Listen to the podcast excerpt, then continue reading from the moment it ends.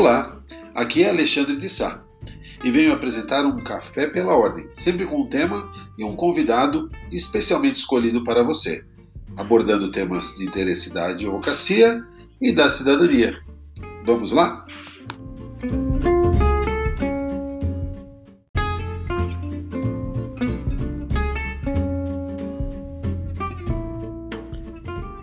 O meu convidado de hoje é o Dr. Luiz Chacon. Ele é advogado e vai conversar conosco sobre gestão para escritórios de advocacia. E é um prazer recebê-lo aqui, viu? Prazer é todo meu, Alexandre. Eu acabei atrasando um pouquinho aqui porque eu vim do escritório para casa e eu preferi já estar aqui em casa nesse momento. E daí até chegar, e, apesar de ser interior, eu estar tá bem pertinho do escritório, você deve imaginar, mas eu me atrasei um pouquinho. Eu agradeço muito, acho a sua iniciativa brilhante. A gente precisa mesmo de uma OAB sempre atuante, você sabe disso. Nas vezes que eu participei ao seu lado de qualquer evento, é, você sabe o quanto prezo né, por uma OAB participativa, atuante, e que, sobretudo, dê voz para os advogados e que a voz não seja somente dos dirigentes, na verdade, que somos todos a ordem. Isso é muito legal. Parabéns, obrigado pelo convite e eu espero que a gente possa contribuir um pouquinho com os nossos seguidores aí é, sobre esse tema tão importante que é a gestão de escritórios de advocacia. Exatamente. Chacon, você, você que, além de advogado, também é professor, além de autor de algumas obras, até mencionei aqui, antes de você entrar, a, a obra que fez com que eu conhecesse, né? A Gestão para Advogados, que é pela editora Saraiva, e a qual Sim. eu já indico a todos a, a irem atrás desse Olha só.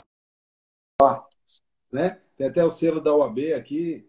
É muito, muito, dicas muito valiosas para você que quer construir uma carreira de sucesso. E também o Chacon escreveu também sobre processo civil, né? Tem um Isso, de... eu, é, eu tenho um manual de prática processual civil pela editora Saraiva, que está na sua sétima edição.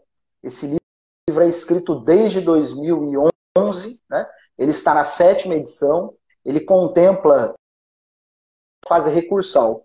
Sobretudo para os jovens advogados que buscam adquirir uma prática mais contundente, é um livro super recomendado como nós estamos num período de vendas online bem fortes, é, é, eu recentemente indiquei para os meus alunos e vi que a, a, o site da editora Saraiva, que é editoradodireito.com.br, ele está com 30% de desconto na maioria das suas obras. E é uma oportunidade legal para o pessoal buscar isso. É verdade, tem razão.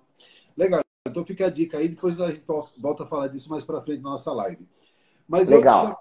Para falar da, da, da, sua expertise, aí, do seu estudo, do seu campo de interesse no, no que se refere à gestão, a carreira do advogado como um todo, né?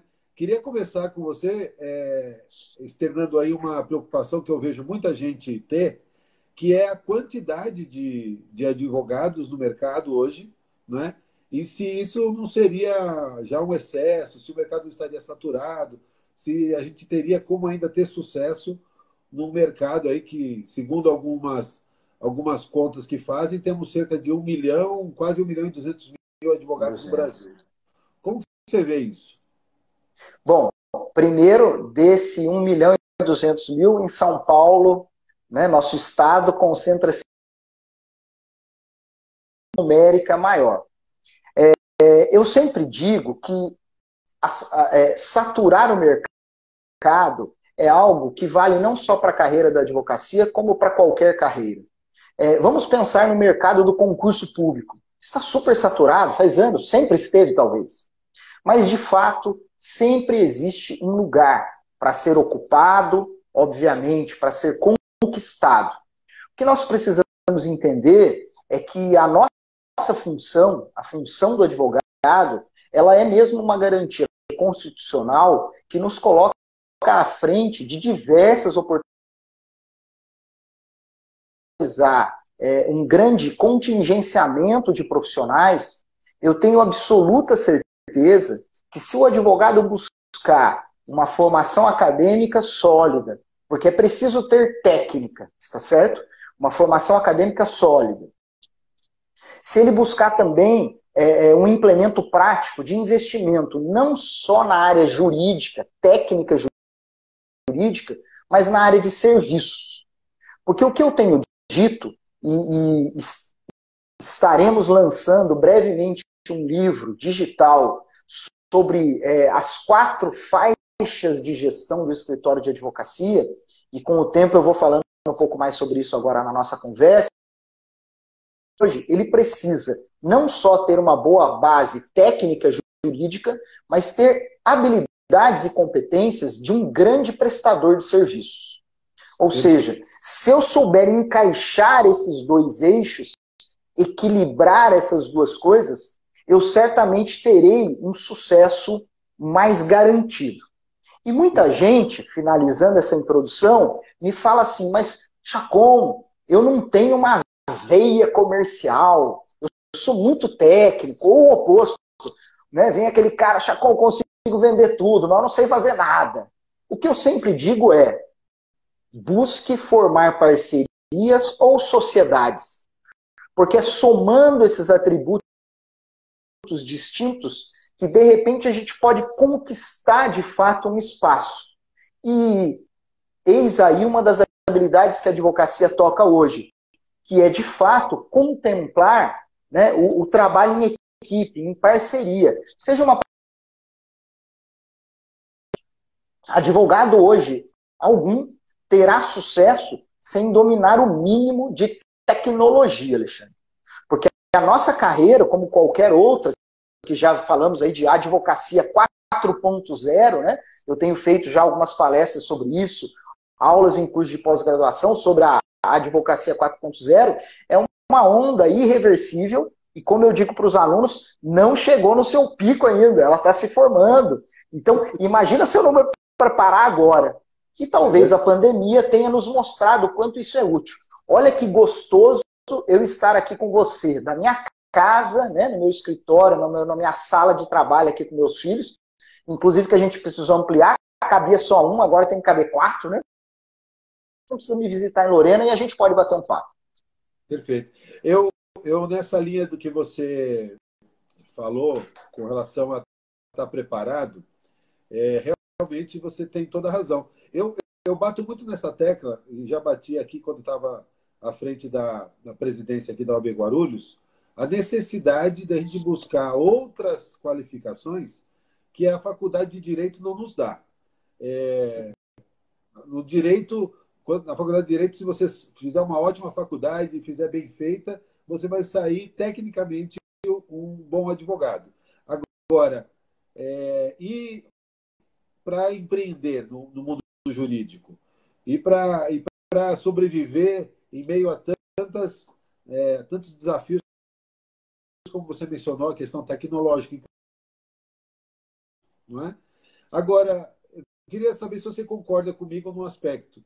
Quando a gente vai buscar um sócio ou um parceiro de trabalho, é importante que a gente busque alguém que complemente as nossas, as nossas habilidades, né? Porque normalmente a gente tende a, a, a gostar de andar com quem gosta das mesmas coisas que a gente. Uhum. E isso não necessariamente soma né, quando você faz uma, uma sociedade.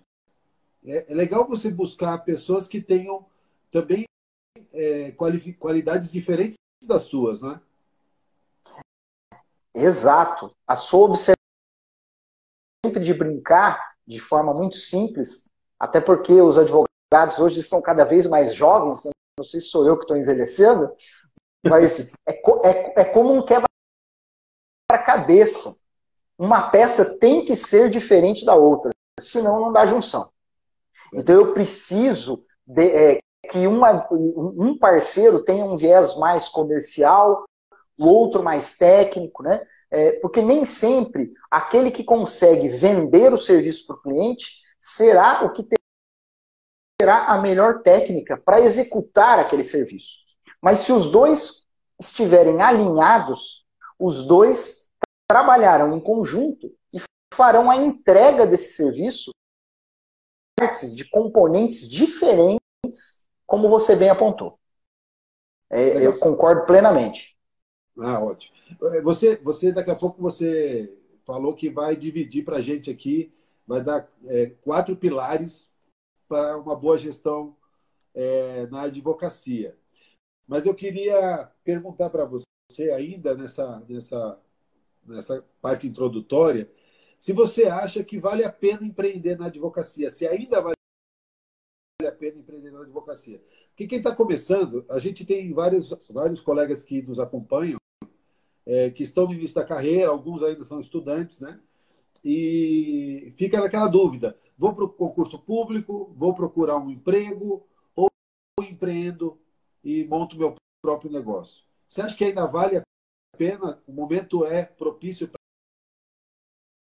Primeiro, porque a advocacia está passando por uma grande transformação. Não só a nossa carreira, a nossa profissão, mas ela de forma muito contundente. É, nossa democracia, independente de qualquer posicionamento político, ela está passando por uma fase de amadurecimento. É, quando uma democracia amadurece, talvez o seu foco de maior transformação sejam nas questões legislativas. Né? E a gente vem presenciando isso, talvez eu possa dizer, desde o Código Civil de 2002. Não é uma coisa recente. Modificou muito. Nós estamos é, na re, no reposicionamento dos escritórios e das carreiras. É, é, com a tecnologia chegando, isso se fortalece muito.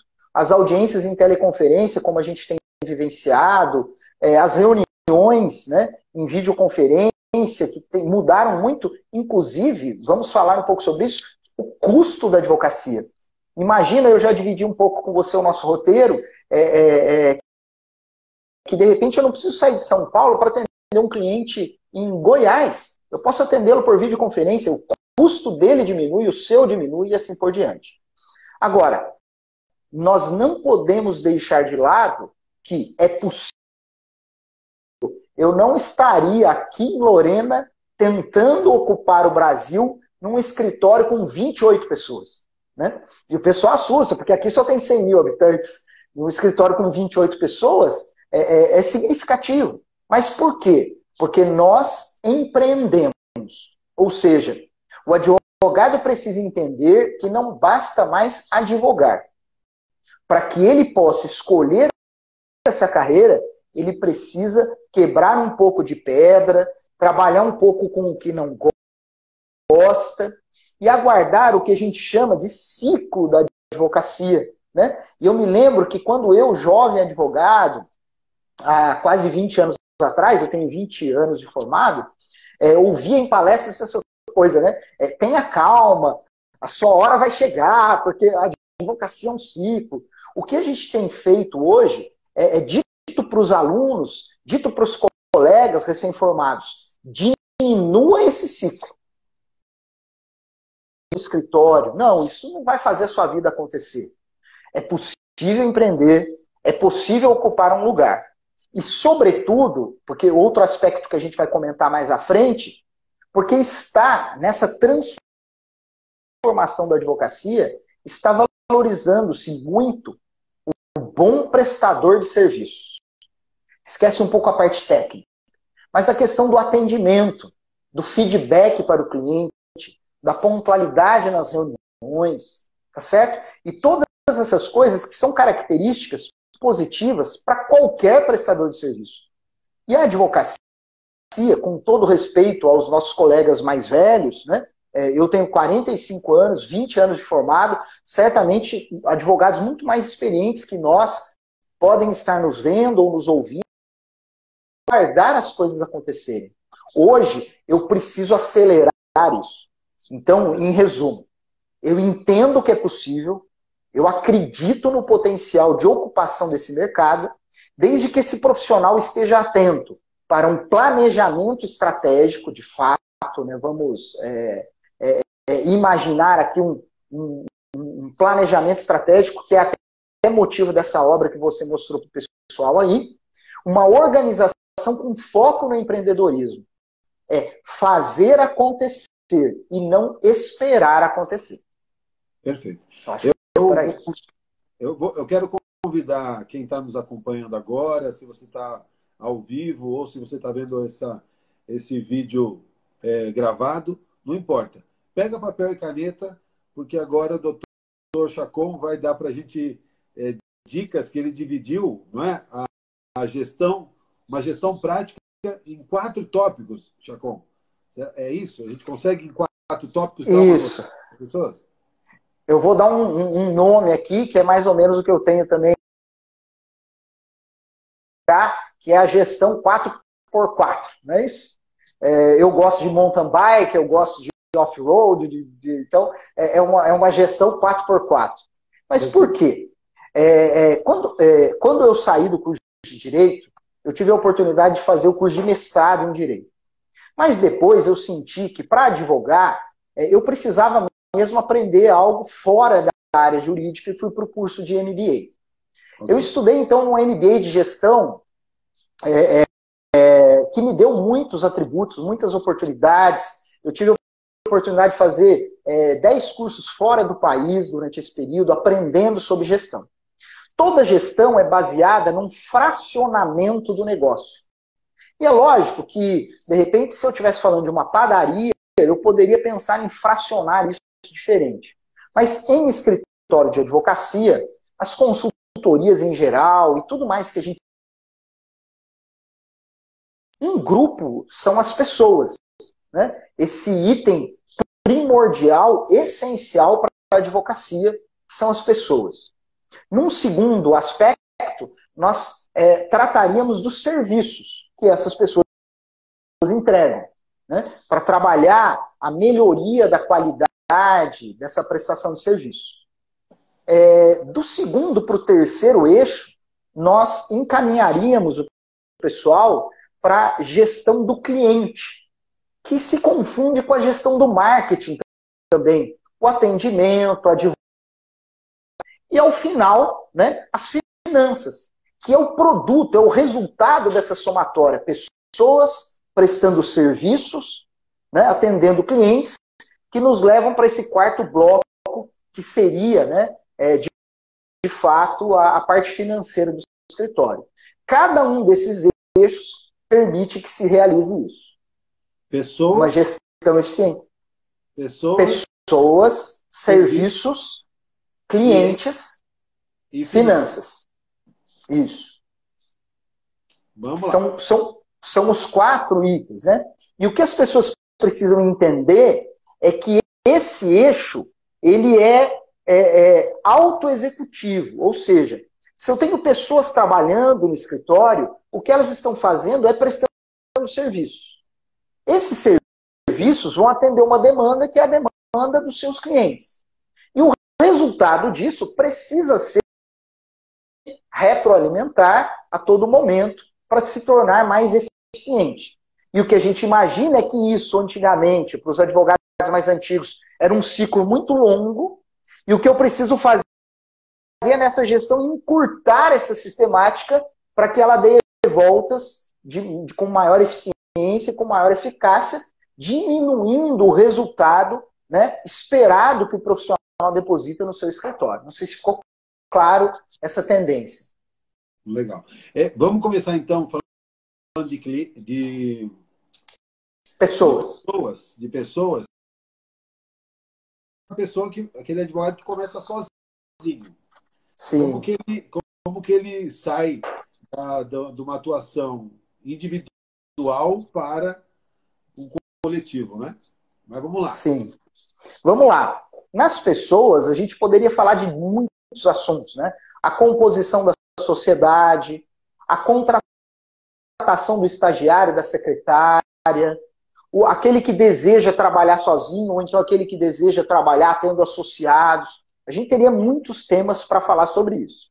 Mas eu, eu gosto sempre de escolher um assunto que seja guarda-chuva que tome conta um pouco disso tudo. E talvez é, a gente possa atribuir o, a esse título guarda estagiários, quaisquer que sejam. Essas pessoas precisam ser capazes. capacitadas. Porque se você mesmo me disse que o mercado está saturado, significa que tem muita gente boa aí fora. Então eu posso, eu mesmo, ser capacitado e eu escolher para trabalhar comigo pessoas tecnicamente capacitadas. Só que, a partir daí, eu preciso de um complemento, que é o quê? O engajamento dessas pessoas. É aquela história de vestir a camisa do time, não é verdade? Não basta que eu tenha uma pessoa tecnicamente boa. Eu preciso que ela esteja envolvida com o meu escritório. E volto a dizer, não importa se é o sócio, o seu papel nesse mecanismo. Né? Ou seja, o que eu exerço para fazer com que esse ciclo, com essa roda do escritório funcione. Então, esse guarda-chuva para as pessoas seria dizer pessoas tecnicamente preparadas e pessoas engajadas. Agora eu vou escolher um assunto embaixo desse guarda-chuva para a gente poder ilustrar. É, vamos falar de um dos maiores erros do advogado na gestão do escritório, que é a contratação de pessoas. Eu recebo muitas ou eu preciso. Eu sempre digo, peraí, põe a bola no chão. Né? Antes de cruzar, vamos ver para onde nós vamos cruzar essa bola. Por quê? Qual é o erro? E é um erro porque as escolas de direito demoraram para iniciar o treinamento dessas habilidades nos advogados. Mas qual é o erro? Como é que eu posso contratar uma pessoa boa para determinada função se eu nem sei. Bacana. Eu quero um estagiário, Chacon, vê lá no segundo ano da faculdade, um cara bom, beleza. Qual é a função que ele vai exercer? Porque se ele for um arquivista, ele tem que ter um, um tipo de habilidade. Se ele for ajudar você a elaborar petições, ele tem que ter outra habilidade. Então eu sempre brinco. É, para que, que vai ser feito? Ah, não, eu vou pedir para ele fazer redação de petições simples.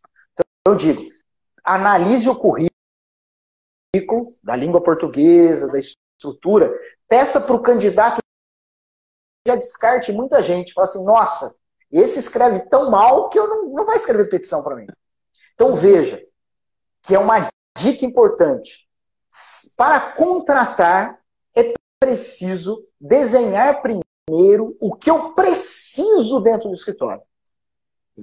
Depois eu vou para o mercado para dizer, é disso que eu preciso, então é isso que eu vou contratar. E isso nos poupa muito tempo, porque às vezes a gente traz para dentro do escritório uma pessoa bem indicada, bem apessoada, né? O pessoal fala desse termo, bem apessoada, tudo, educado tal. Daí quando você pede para ele fazer uma coisa, você fala assim, nossa, o cara é ruim pra caramba. Mas peraí, é, é, quando você escolheu ele, você avaliou isso? Ah, não, eu não fiz uma redação, não pedi para ele redigir uma peça. Então não reclama, porque o erro está em dica específica aí que eu acho que é muito importante. Né? É, você já antecipou a outra que eu daria, que é a questão do sócio ser diferente.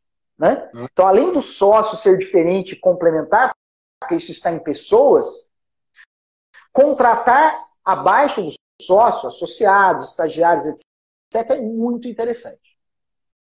Tá bem? Eu acho então, que nesse primeiro eixo. Perfeito. É, e, e, assim, você, você falou também da contratação, falou do outro, né? E lá no começo você deu algumas dicas com relação à pessoa do próprio advogado. É, eu, eu também dou aula na faculdade, muita, muitos alunos, logo que se for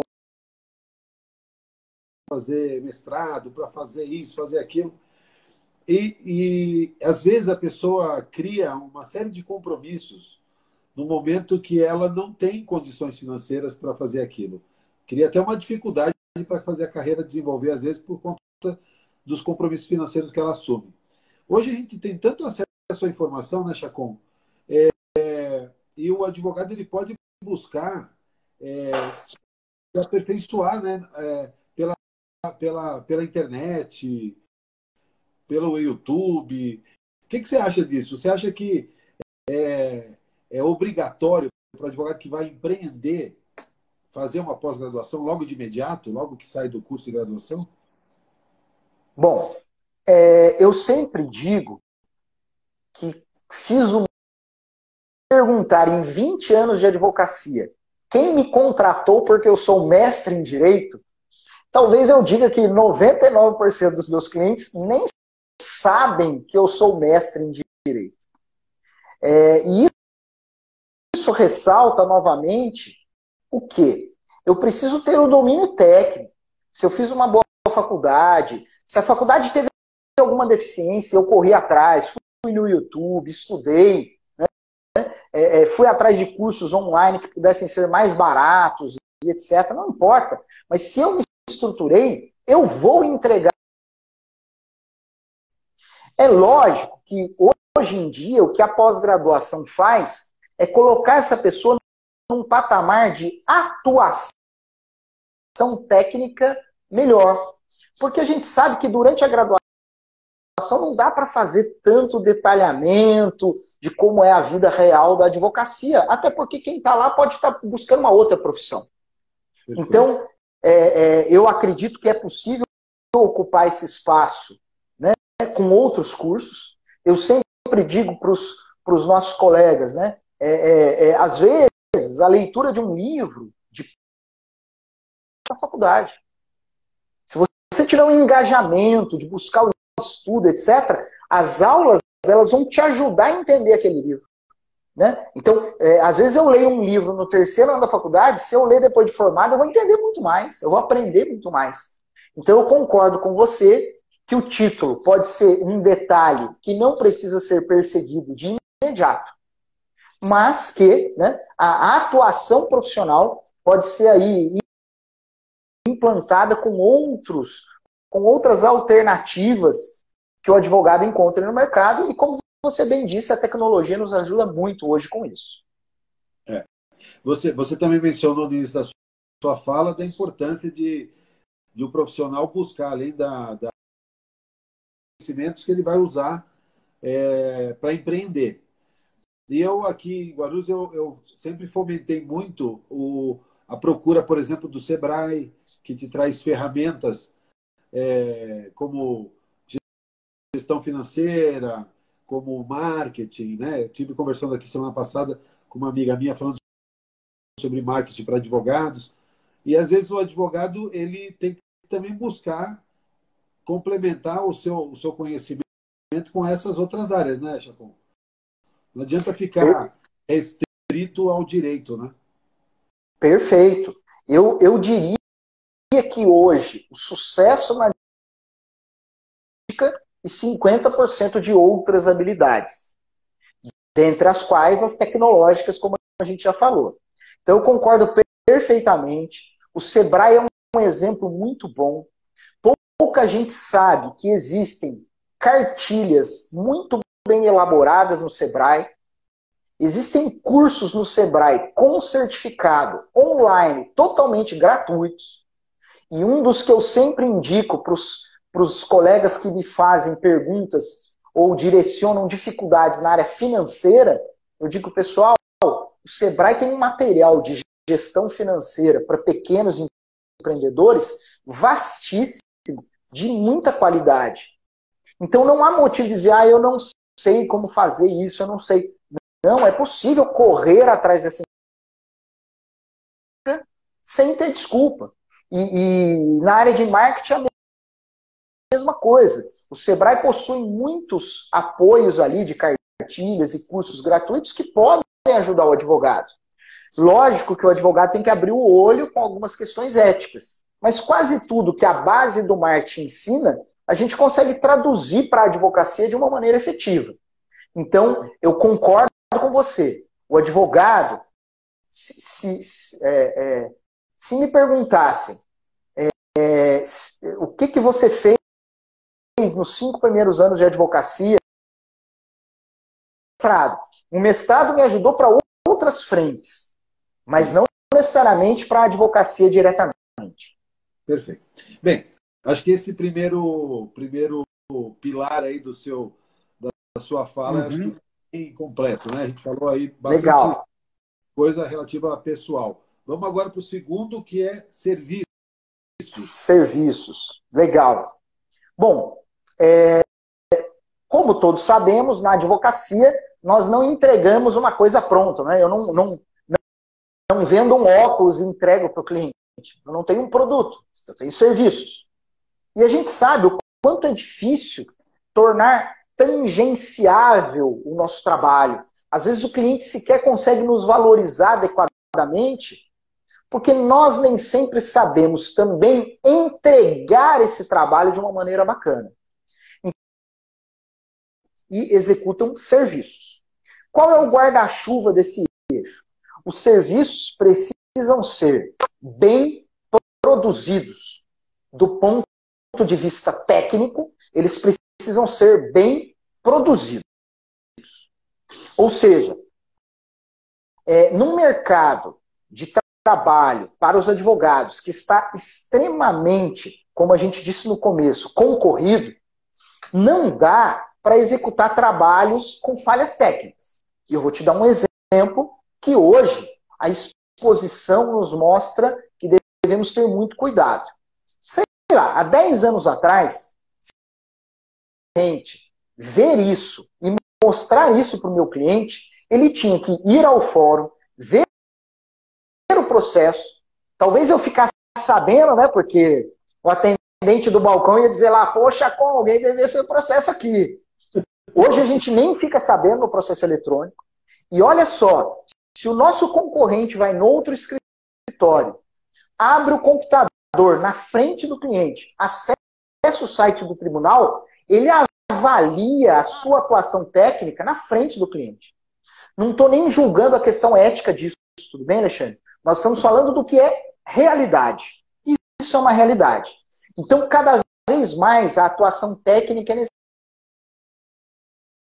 necessária. Porque os clientes aprenderam que com o uso da tecnologia, eles podem acompanhar o processo.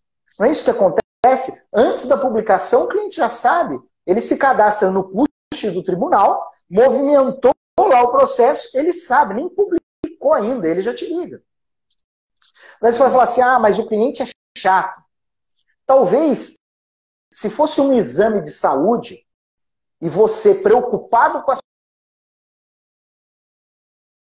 você também ligaria para o médico. Doutor, você já viu o laudo? É a mesma coisa. Nós precisamos ser compreensivos com o cliente. O que damos a ele é uma atenção. E ele quer a retribuição disso da mesma forma. Então, veja, existe uma exposição do nosso trabalho, o que exige muito mais técnica da nossa parte. E ao lado disso, ainda no guarda-chuva, quanto aos serviços, é preciso entregá-los bem. Eles não entregam lá um buquê de flor para a esposa, põe uma fita vermelha no carro. Por quê? Para agregar valor ao produto. Quando a gente compra um cupcake, sabe aquele o bolinho mais gostoso do que o chocolate que está lá dentro é o visual daquela forminha. Porque as pessoas também percebem. Então, assim, eu sempre digo, né? Vou dar alguns detalhes. Vale a pena, até porque hoje existem abordagens gratuitas para isso. Ao invés de usar lá João advogado gmail.com você pode abrir um domínio para você. Se não for gratuito, é muito barato. Porque essa apresentação representa a entrega de um serviço mais profissionalizado, mais bem gerido. E é um exemplo óbvio muito simples. Outra coisa que eu gosto de dizer é que algumas notícias têm que ser dadas olho no olho. E a tecnologia nos engana. Eu sempre brinco lá no escritório. Recentemente, nós fizemos um treinamento com a equipe da área civil, eu sou sócio consultor da área civil. Falei para eles: notícia boa demais e ruim demais, tem que chamar o cliente no escritório. Não dá para mandar WhatsApp, não dá para mandar e-mail. tanto para aquela notícia que é ruim, porque você precisa perceber a reação do cliente, consertar a falha na hora, retomar confiança com ele na hora e assim por diante. Quanto para notícia extremamente boa, porque nada como um aperto na mão para entregar uma sentença. Fato, para nós, é, é, é, é, é diamante, porque o cliente confia na gente. E eu finalizo dizendo assim: então, é um serviço tecnicamente qualificado e bem entregue para o cliente. O cliente. O cliente precisa perceber valor, mesmo que seja para dar a notícia ruim. Nós perdemos o processo. Mas vem aqui que eu estou do seu lado, eu vou, te, eu vou acompanhar o processo com você até o final, eu vou tentar diminuir isso, diminuir aquilo, porque o cliente busca isso. Então, é prestar um bom serviço, tecnicamente qualificado, e entregar esse serviço de forma adequada. E a entrega, perceba, não está em nenhum momento na área técnica jurídica. Prestendimento. Nós prestamos serviços. O cliente quer ser bem recebido, bem atendido, quer ter retorno. Né? É, a gente no escritório adotou no nosso planejamento estratégico há cinco anos, é, ninguém pode deixar o cliente esperando na sala de espera mais do que 10 minutos. Porque a gente reclama do médico, fiquei lá 40 minutos, uma hora. Quem, quem é você, advogado, que acha que o cliente pode esperar? Então a gente tem que estar desta boa entrega do serviço, tá certo? Não sei se você tem algum exemplo, alguma coisa para a gente compartilhar. Tem uma questão, não sei se, se, se entraria nesse pilar, é com relação à especialidade. Uh, os advogados ainda. Eu também estou com você aí, estou com uns 20, 21 anos de advocacia. Então a gente Legal. ouviu sobre ah, você atuar nessa área, você é criminalista, você é civilista, você é trabalhista, e sempre eu tenho achado que talvez seja até mais importante do que se especializar numa área do direito, seja se especializar num nicho de mercado. Que quer dizer com isso? É, vamos dizer que eu vou trabalhar com condomínios. É? Então, as demandas que um condomínio gera. Um condomínio tem questões criminais, tem questões cíveis, trabalhistas, questões tributárias. Se o meu escritório tiver é, a, a, voltado para esse nicho, eu vou ter, eu vou entender muito mais do negócio do meu cliente, a ponto de não só atuar no, no tenha problemas. Isso vale, por exemplo, para logística, vale para hotelaria, vale para, sei lá. Você acha que, uhum. que é, faz diferença para o escritório fazer essa atuação por nicho? Não? Sempre Sim. ter mais de um nicho. Lógico, exato. É, eu, eu concordo com você. Por mais que a gente siga, enquanto profissional, uma área abrangente, então eu, eu posso dizer que eu estou no âmbito do direito privado, eu, Chacon, né, estou no âmbito do direito privado. É, eu preciso, em algum momento, é, escolher nichos ou segmentos de atuação para eu ganhar em qualidade que o cliente percebe, qualidade perceptível. Então, se eu advogo para condomínio, o síndico tem que me ligar e a resposta daquele assunto tem que estar na ponta da língua. Sei lá, eu não sou da área trabalhista, mas vamos supor, é, o faxineiro do condomínio tem insalubridade? Se você diz que você atua com condomínio e o seu cliente liga perceptível. O cliente vai falar assim: caramba, eu liguei para o Alexandre e o cara na lata me respondeu. E isso gera, como até um colega que tinha acabado de escrever aqui nos comentários, gera confiança. Porque ele vai falar: toda vez que eu precisar, para quem que eu vou ligar? Eu vou ligar para o Alexandre. Então, o nicho. Agora, é lógico, a gente precisa tomar um cuidado para não abraçar o mundo. Né? Eu posso, dividindo aqui com vocês, um dos nichos da minha atuação é o educacional. Nós trabalhamos com a área educacional, desde o ensino superior até o infantil, com diversos clientes. Só que nem todos os assuntos também no escritório sou eu que respondo diretamente.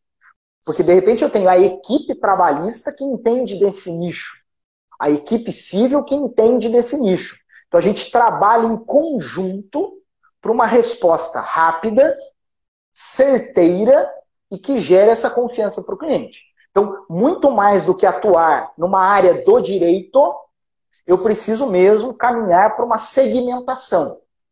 Porque daí o, o, síndico de um condomínio, quando for tomar café com o amigo dele, que é síndico do outro condomínio, vai falar assim: puta, o Alexandre é fera em condomínio, pode procurar ele.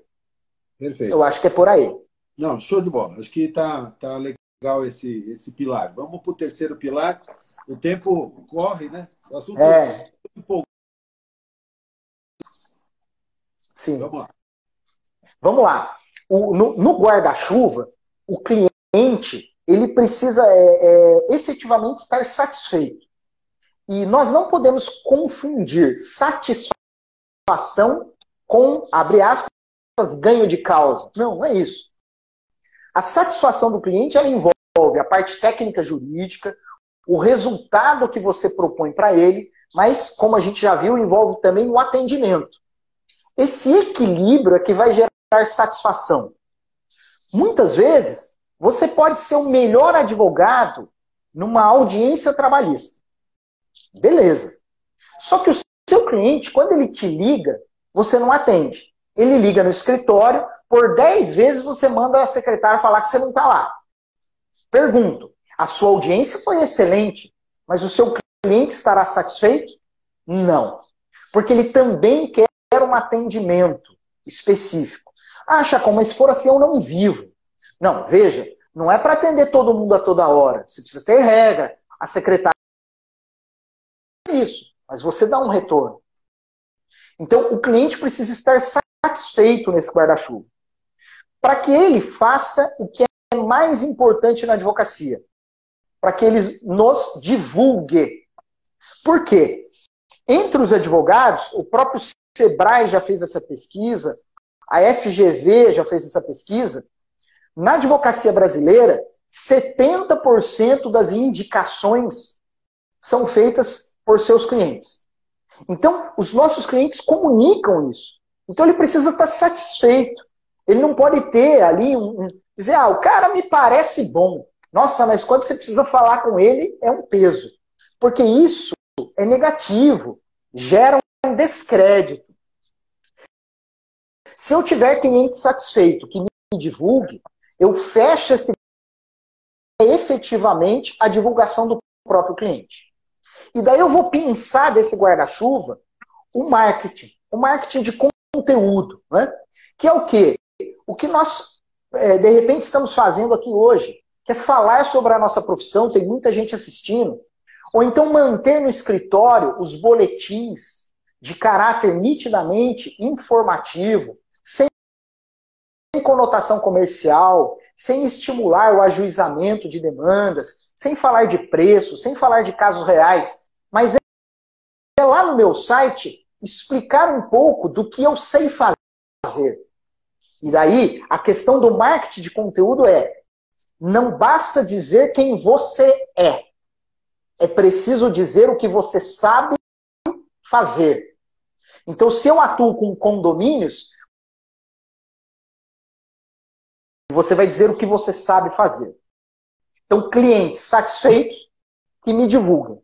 E aí eu falei um pouquinho de marketing, de conteúdo eticamente positivo, que a gente poderia é, usar o próprio site. Eu tenho advogados, colegas, ex-alunos que usam, por exemplo, o Jus Brasil, que é uma ferramenta gratuita. Eles abrem lá a página deles no Jus Brasil e escrevem os boletins ali. O que é muito rico, porque alguém vai te encontrar, né? Que às vezes um cliente faz a consulta para a minha pessoa, para o Chacon.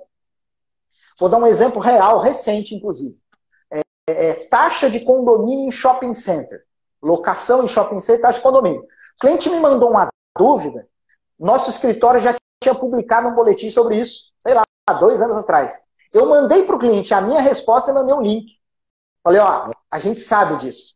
Isso gera um valor muito grande, né? muito positivo, que eu acho que os advogados jovens podem trabalhar com isso de modo a criar né, é, é, nos clientes uma confiança muito positiva.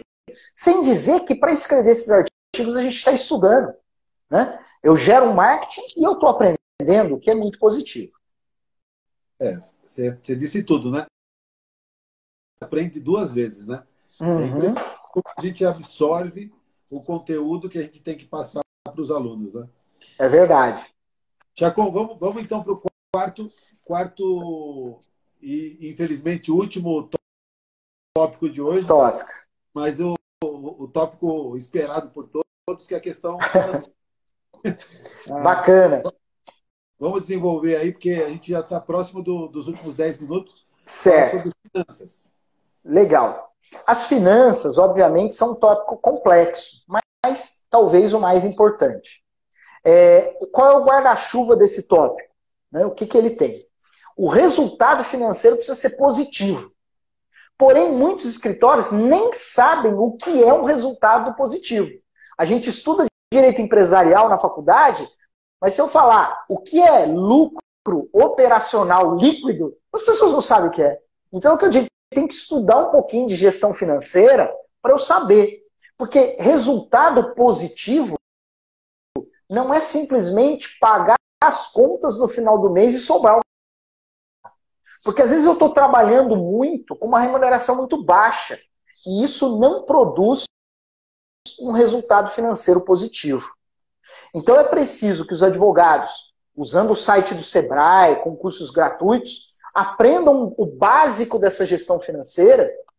E nesse livro, que em breve a gente vai divulgar numa plataforma digital, contempla uma, um capítulo específico sobre isso, com tópicos básicos. Então, precificação, reembolso de despesas, definição de lucro operacional líquido e fluxo de caixa. Essas Vamos quatro repetir. coisas.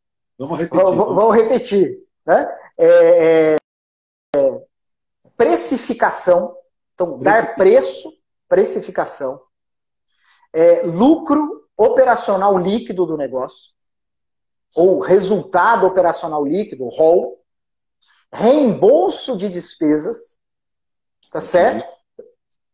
E a, a, a parte salarial, de remuneração das pessoas. E eu até acrescentaria, acho que eu tinha trocado, fluxo de caixa. E precificação. Se o cara der um Google aí, ele vai achar um monte de coisa para ler sobre isso. Mas ele precisa fazer isso. E qual é a ponta final do resultado financeiro? Deixar a gente feliz. Porque a gente não trabalha por outro motivo. Satisfação. Nossa, como sócios, sozinhos ou no escritório, e dos nossos colaboradores. Tá certo? Então, é. o resultado financeiro precisa nos deixar animados. Eu não estou falando de ganância, eu não estou falando de ficar milionário, eu estou falando de ficar animado, satisfeito com o resultado do escritório. Muito bom. É, nesse, nesse ponto do financeiro, tem algumas questões que a gente pode colocar aqui, queria a sua opinião. Primeiro, com relação a precificar. É, tudo bem que precificar não é só saber quanto cobrar do cliente, né? Como estabelecer um preço, né? É também saber o que está por trás do serviço, né? Carreira é dar um, valor ao seu trabalho. A tabela da OAB, você acha que é uma, uma referência é, positiva para a gente fazer nesse começo de carreira a precificação do nosso trabalho? Eu acho que a gente tem um compromisso com a tabela do OAB muito importante, institucional, e você sabe disso, eu sei, a gente entende isso. Mas a tabela da OAB, como você bem apontou, é um referencial. Por quê? Porque eu posso demonstrar para o meu cliente que naquele caso concreto eu tenho um nível de complexidade, eu tenho um nível de tempo de duração do processo que exige um aumento desse valor.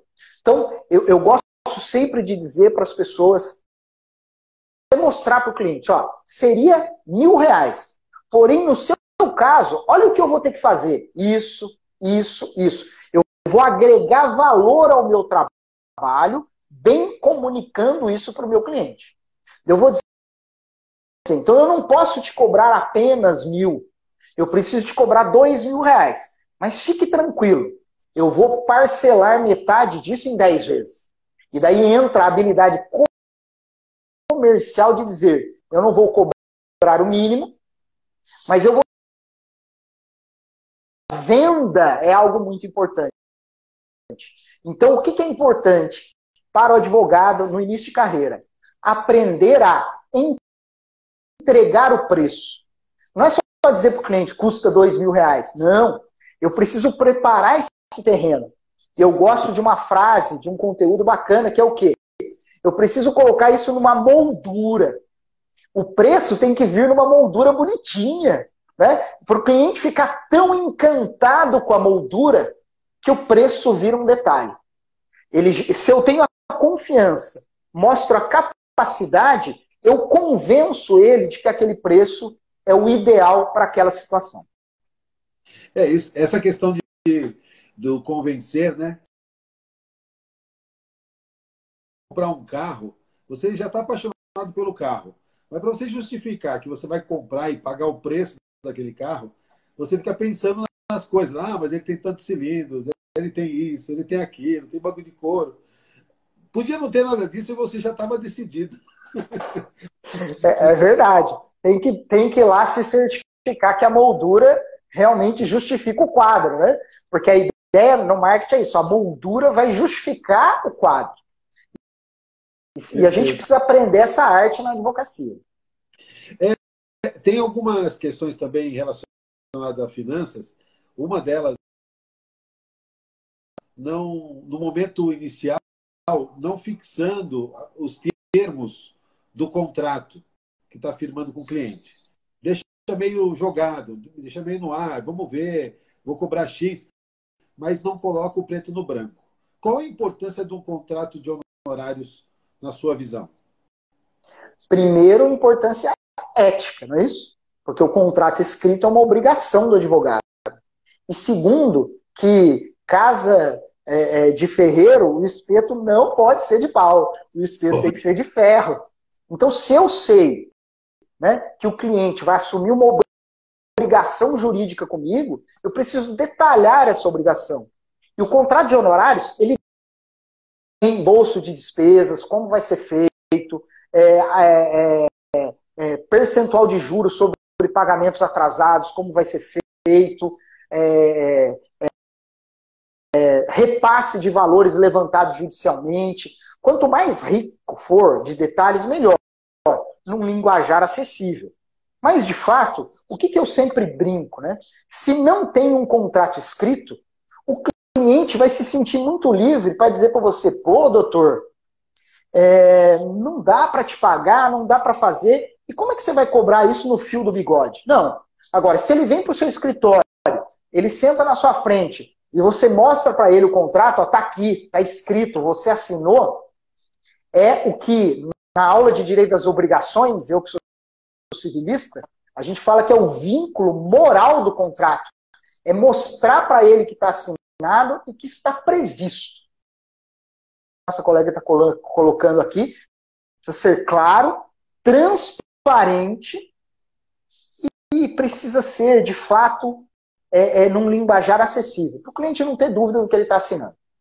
É, eu, eu falo por experiência própria que na hora da contratação, se você for deixar para fazer o contrato todo ali na hora, você tem que deixar ele já, já pré, pré, pré produzido, não é? Você tem Sim. um esqueleto que você sabe que o cliente vem, já deixa mais ou menos ele alinhado para o perfil do cliente, porque é super desconfortável o cliente ficar esperando é, você fazer um contrato e é um péssimo negócio o cliente ir embora sem assinar o contrato, né, Chacon? É muito, Sim. É muito se o cara mudar de ideia. Contrato padronizado, com algumas cláusulas em aberto. Dependendo do escritório, poderia até deixar algumas cláusulas para preencher a caneta ali na hora, não, não vejo nenhum problema nisso. Ou então, né, o que, que às vezes pode usar? A secretária, né, existem secretárias que dão um apoio muito forte nisso. O estagiário do escritório que já seja treinado, dizer para ele, ó, tá aqui as cláusulas, redige o contrato. Então, de repente, deixar um formulário, daí eu, eu também, civilista é duro, fico querendo puxar sardinha. Mas veja, de repente, assine com o cliente um pré-contrato. Né? As cláusulas básicas, ele dá um visto, vai embora, e você manda por e-mail o contrato final. Pode ser uma alternativa para acelerar isso. Beleza? o Instagram quer derrubar a gente, falta um minuto e meio. Eu Legal. Aqui, novamente indicar o livro do professor, Gestão para Advogados, editora Saraiva. Luiz Rabelo, Luiz Fernando Rabelo Chacon, foi uma satisfação bater esse papo com você, estava com saudade já. Vou convidar é. para você. Tem gente aqui falando Legal. que essa live merecia certificado. Eu concordo. deu, deu uma aula. Muito obrigado, viu, por ter aceito meu convite e contribuir. Obrigado. Obrigado eu. Obrigado pela participação de todos. Em breve eu vou lançar esse livro que eu tenho certeza que vai ajudar muita gente. Nós que somos professores sabemos, compartilhar conhecimento não nos deixa ricos, mas sempre vai ter alguém olhando pela gente. Obrigado por ouvir mais esse episódio de Um Café pela Ordem. O meu nome é Alexandre de Sá Domingues e você pode me encontrar nas redes sociais, YouTube, Facebook e Instagram. Espero que tenha gostado do nosso podcast e que compartilhe com os seus amigos. Nos vemos no próximo episódio. Até lá!